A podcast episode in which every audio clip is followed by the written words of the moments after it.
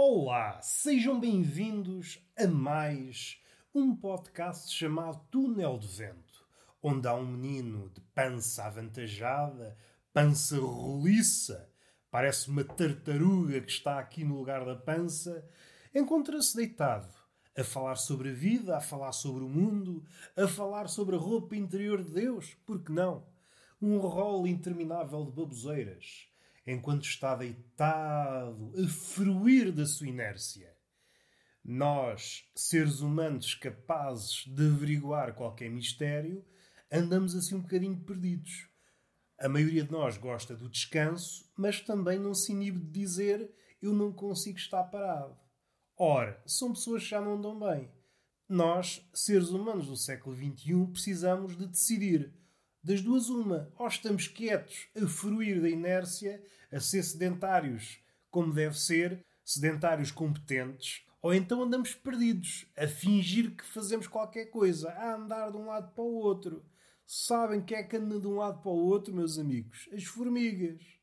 As formigas. Ai, não consigo estar parado. Eu não consigo estar parado. Qualquer dia, até os homens-estátuas vêm com essa conversa. Era a desgraça. Acabavam-se os homens-estátua de um momento para o outro. Os homens-estátua não podem dizer isso, senão caem na miséria.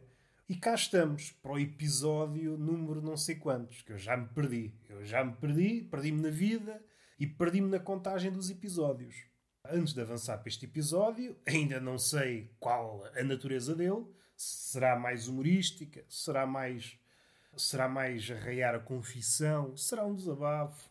Será uma coisa mais polpuda a nível de pensamento? Não faço ideia. A única coisa que tenho certeza é que tenho a garganta seca. E provavelmente o podcast não se prolongará muito. O que é que importa dizer antes de avançar? Saiu um episódio, se a memória não me falha, ainda não fiz menção dele. O novo episódio de Tertúlia de Mentirosos. O segundo episódio com a Marina Gonçalves, que é a Marina Mota. Eu acho que já tinha feito referência, mas já são tantas coisas que eu já não consigo estar a par de tudo. Eu nem da minha vida estou a par. Às vezes conto-me, Roberto, olha, aconteceu-te uma coisa assim assim na semana passada. E eu, olha pá, ainda bem que me lembraste. Já não fazia ideia, já não fazia ideia. Precisava ter uma assistente que me apontasse todas as coisas interessantes que aconteciam no dia a dia. E chegava ao fim não apontava nada. Era um trabalho de sonho. não tinha de fazer nada. Se o trabalho dessa pessoa fosse apontar as coisas interessantes, então o material de trabalho dessa pessoa era um guardanapo e uma caneta sem tinta. Que a minha vida é a coisa mais desinteressante que alguma vez pisou nesta terra. Até os primeiros homens das cavernas tinham uma vida mais interessante. Pescavam, podiam morrer graças a qualquer animal. Pensamos muito nos animais selvagens que podiam causar a morte ao homem primitivo, mas esquecemos do detalhe Naquela altura, o homem pouco ou nada sabia do mundo em redor. Não sabia aquilo que lhe podia matar em termos de veneno, plantas. Andava ali a tentar perceber o que é que se pode comer. E tudo aquilo que nós comemos hoje, ou não comemos, foi em tempos teste de uma pessoa. Muitas pessoas morreram. Indo ao limite, por exemplo, o peixe-balão, que é dos animais mais venenosos, para um ser humano conseguir comer, e hoje em dia não é qualquer, não é qualquer chefe que pode confeccionar um peixe-balão. Acho que é só meia dúzia de chefes, acho que a maioria deles no Japão, que está autorizado a confeccionar uma coisa dessas. Mas até chegar a uma forma certa de cozinhar o peixe-balão, deve ter havido muita morte. Até acertarem, é este instinto do homem. Olha para uma coisa e pensa: será que isto se come? E não fica na indagação, vai experimentar. E esta é a trajetória do homem, desde o início até agora. Tudo que está à sua volta já foi parar à boca. Umas coisas ficaram na emenda e outras saíram, provocando náuseas ou a morte. Tudo o que vocês possam imaginar, raízes, folhas, animais, todas as espécies e feitios, foram parar à boca do homem. Imaginar esses primeiros tempos em que o homem só conhecia meia dúzia de coisas, seria engraçado. Alguém sair da caverna, olha, vou experimentar coisas. Vou experimentar bagas, vou experimentar cogumelos. Saíam 10 pessoas para experimentar coisas novas e só regressavam duas. E de geração em geração, estas indicações ficavam. Ficavam e eram ampliadas. O que é que se pode comer e o que é que não se pode comer. E chegámos aos dias de hoje. Mas não é por aí que nós queremos ir. O que é que importa dizer? Ah, eu estava a falar da tortura de mentirosos, não estava? E depois passei para outra coisa. Esta semana, em princípio, sai um episódio com a Catarina Matos. Em princípio, sai sábado. Não vou dizer que sai sexta, é quase impossível. Mas em princípio, sai sábado. Uma conversa muito boa, a repetir, tal como todas as outras. Acho que todas as conversas que tive até agora na tertúlia de mentirosos são para repetir. Todas as conversas superaram expectativas. Mas a Catarina, tal como a Beatriz, por exemplo, e espero não me estar a esquecer de ninguém, foram as primeiras conversas com essas pessoas. Por isso havia um nadinha de tensão. E é agradável perceber que o resultado foi, foi muito bom, dentro da, das possibilidades. Não se prende nem comigo. Ah, ok, posso pôr alguma culpa. É sempre possível fazer melhor. Nem com o convidado. Prende-se mais com questões técnicas. Se houvesse possibilidade de fazer noutros formatos ao vivo, com outras condições, provavelmente a conversa seria beneficiada a conversa no sentido para quem ouve, não para quem a teve. Estejam atentos, todas as semanas sai uma conversa nova e partilhem com os vossos amigos e façam estrelinhas no iTunes, essas coisas todas que se costuma fazer nos podcasts. Fim desta parte, vamos para o podcast propriamente dito, o Túnel de Vento. Eu hoje perdi algum tempo numa fila. E se há coisa que eu gosto nas filas é que é um sítio propício à reflexão. Eu não cheguei à reflexão pela via mais curta. Levei algum tempo. Eu inicialmente enervava-me nas filas. Eu detestava filas. Não é que as adoro, mas eu achei tirar partido delas. Numa fila para o banco, e há uma coisa que me saltou à vista, que é a cara que certos homens fazem quando passam por pessoas na rua. E é uma cara de mau é uma cara de mau que só é feita porque eles estão protegidos pelo carro. Estão protegidos por chapa. Se eles estivessem como peões, não faziam aquela cara. Aquela cara é intimidante. Isto é um aspecto. Outra camada é que essas pessoas se fazem acompanhar por uma música. Esta cara, esta cara de mau que os homens fazem ao passar de carro, tem banda sonora. É rock, uma música possante. E este homem que passa a fazer cara de mau levou-me a pensar determinadas coisas. Uma delas é que a música é importantíssima. Esta cara de mau só faz sentido com determinadas músicas. Um homem que passe de carro e faça cara de mau olhar para mim, se estiver com a música do Kim Barreiros, eu não vou sentir melindrado. Como é que eu me posso melindrar quando a banda sonora é tira o carro, põe o carro à hora que eu quiser? Eu até ajudo para o pagode, até dou um passinho de dança. É impossível, ou pelo menos é um bocadinho risível tentar fazer uma cara de mau com uma banda sonora espalhafatosa. Quem diz música popular, música pimba, música brasileira, é muito difícil.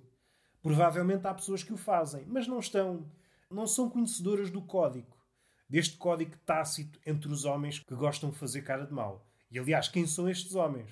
Que é que eles andam a fazer da vida que saem de casa com esta na cabeça? Bem, hoje não tenho nada para fazer, tenho amanhã livre, vou passar nas ruas e olhar para as pessoas com cara de mau. Deixa-me escolher a banda sonora e lá vou eu. São pessoas estranhas, não é? São pessoas estranhas.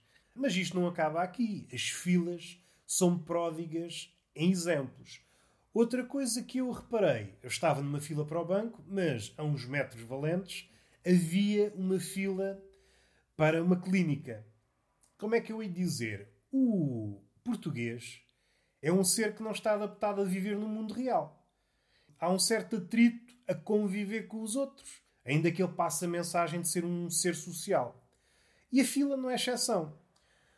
Nós chegamos a uma altura da humanidade que podemos afirmar com certeza, provavelmente há papers científicos que asseveram que o formato de fila mais eficiente é a fila pirilau. A fila reta, uns atrás dos outros, tudo muito certinho. Acho que é impossível refutar a eficácia da fila pirilau. Bela frase. É impossível refutar a eficácia da fila pirilau. Mas o português, como é que eu ia dizer, gosta de sabotar o sistema, não gosta cá de eficácias. E eu estava a olhar, não que a minha fila para o banco fosse fosse um exemplo. Nós tínhamos uma fila em caracol. Nós tentamos fugir à eficácia. A minha fila em caracol é um prodígio de eficácia quando comparado com a fila que estava à porta da clínica. Era uma fila. Como é que eu posso dar o exemplo? Estão a ver o bilhar quando damos a tacada inicial. Estão as bolas todas juntinhas, em triângulo, nós damos uma tacada bem dada e as bolas espalham-se. Assim era a fila. E isto tem vários inconvenientes. Não percebemos bem qual é o início da fila e qual é o fim da fila. Do ponto de vista da eficácia, é um erro tremendo, mas do ponto de vista do português, é uma alegria. Porque o português depois pode fazer perguntas como: estão na fila, você está à frente, não está?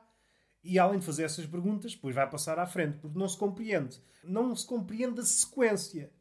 E as filas foram feitas para criar alguma ordem, mas o português não vai lá com ordens. Quer uma fila desorganizada, que é uma contradição em termos. Ou tens uma fila ou tens uma desordem. O português conseguiu juntar os dois opostos. Uma fila desorganizada, gente ao calhas, espalhada. Isto é em condições normais. Mas neste caso, a realidade provavelmente foi aquilo que interferiu na formação de fila. O que é que provavelmente provocou este tipo de fila que está esparsa, elementos ao calhas? É a sombra, que é uma coisa. Provavelmente todos os povos são afeiçoados à sombra, mas suspeito que não há nenhum povo que goste mais de sombra que o português. Fala-se muito do alentejano, todo o português gosta muito de sombra. E se há um perímetro de sombra 2 metros por 2 metros, estejamos nós em pandemia ou não, nós temos de acomodar 300 pessoas nesse quadrado de 2 metros de lado. É assim que as coisas processam. E agora vou para o sol. Estamos em pandemia. O que é que a pandemia se foda? Agora não vou para o sol. Ainda fico para aí doente da cabeça. O português é um bicho que precisa de ser estudado urgentemente. Mas além da fila ser característica do ponto de vista da organização, que é uma fila só de nome, ninguém percebe quem é que está à frente de quem. Além disso, só pelo facto de haver uma fila para uma clínica levou-me a pensar outra coisa. É uma cena curiosa. Alguém está à espera de entrar para ser diagnosticado. No caso limite, pode haver uma pessoa a quem é diagnosticado a morte. É quem é diagnosticado uma doença muito grave. Ponham-se nesta situação. Alguém que espera 5 horas, algumas na fila e outras na sala de espera. E o diagnóstico que obtém dessa consulta é está quase a bater a bota.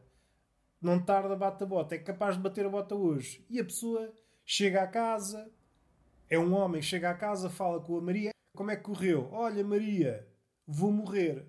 E o homem diz à Maria: Olha, e o pior não é isso. O pior não é morrer. O pior foi ter perdido 5 horas na fila.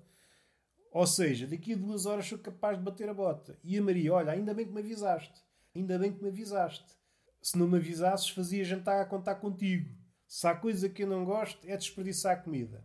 Voltando à fila, eu acho que agora consegui chegar a um nome para essa fila. Há a fila pirilau, há filas engracoladas, há filas aos zigue-zagues, há filas em U.